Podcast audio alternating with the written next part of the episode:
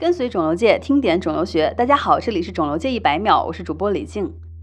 昨天我们讲到了多发性骨髓瘤的故事，近期呢，我们看到《华盛顿邮报》也刊登了一篇关于多发性骨髓瘤的报道，介绍了目前的一些关于多发性骨髓瘤的治疗新进展，比如蛋白酶体抑制剂和 MIL，后者是类似于 CAR-T 的骨髓浸润淋巴细胞疗法。在这些新药之前啊，其实还有一个非常古老的药物，在多发性骨髓瘤的治疗中梅开二度。没错，它就是我们今天的主角沙利度胺。沙利度胺于1957年在西德上市，最早呢，它是以 OTC 形式进行售卖。当时宣传此药是用来治疗焦虑、睡眠困难、紧张，还有孕吐。在宣传上鼓吹了沙利度胺，它对孕妇是非常安全的，堪称孕妇版的百忧解。但后来被查出婴儿海豹畸形与沙利度胺有关，最后呢，沙利度胺进行了退市。据统计，受沙利度胺影响的婴儿总数估计有一万例，百分之四十在出生时就死亡了。那么，沙利度胺又是怎么和多发性骨髓瘤产生联系的呢？在二十世纪七十年代初，朱达福克曼开创了癌症的血管生成因子学说。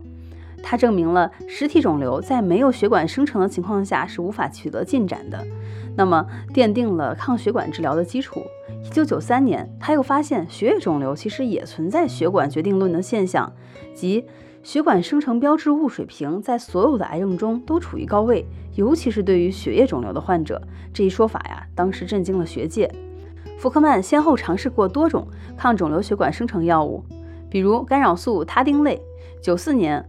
跟福克曼在同一实验室工作的罗伯特·达马托偶然发现沙利度胺能够抑制血管的生成，并且有效地抑制到了兔子体内的肿瘤生长。有一天，名声鹊起的福克曼接到了一位女士的电话，她的丈夫是一名心脏科大夫，患有多发性骨髓瘤，但是苦于目前的标准治疗已经无效。当时想咨询一下福克曼医生，抗血管生成治疗能否适用于多发性骨髓瘤？于是福克曼推荐了沙利度胺这个药物，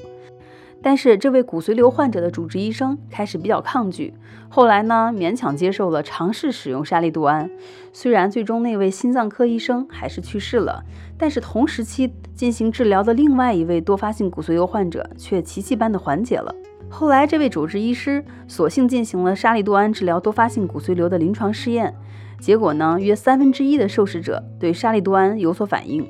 那次实验的结果发表在1999年的《新英格兰医学杂志》上，成为了继化疗和激素之后九逢的突破性治疗。在2006年，当年亲手发现了沙利度胺海豹畸形的 FDA 又重新加速批准了沙利度胺联合地塞米松，用于治疗新诊断的多发性骨髓瘤患者。目前，沙利度胺被归为多发性骨髓瘤的免疫抑制治疗。度胺家族啊，也增加了莱纳度胺、博马度胺两位干将，取代了不良反应较多的沙利度胺，在新诊断和难治性多发性骨髓瘤治疗中占有了一席之地。本期一百秒就到这里了，我是李静，感谢您的收听，我们下期见。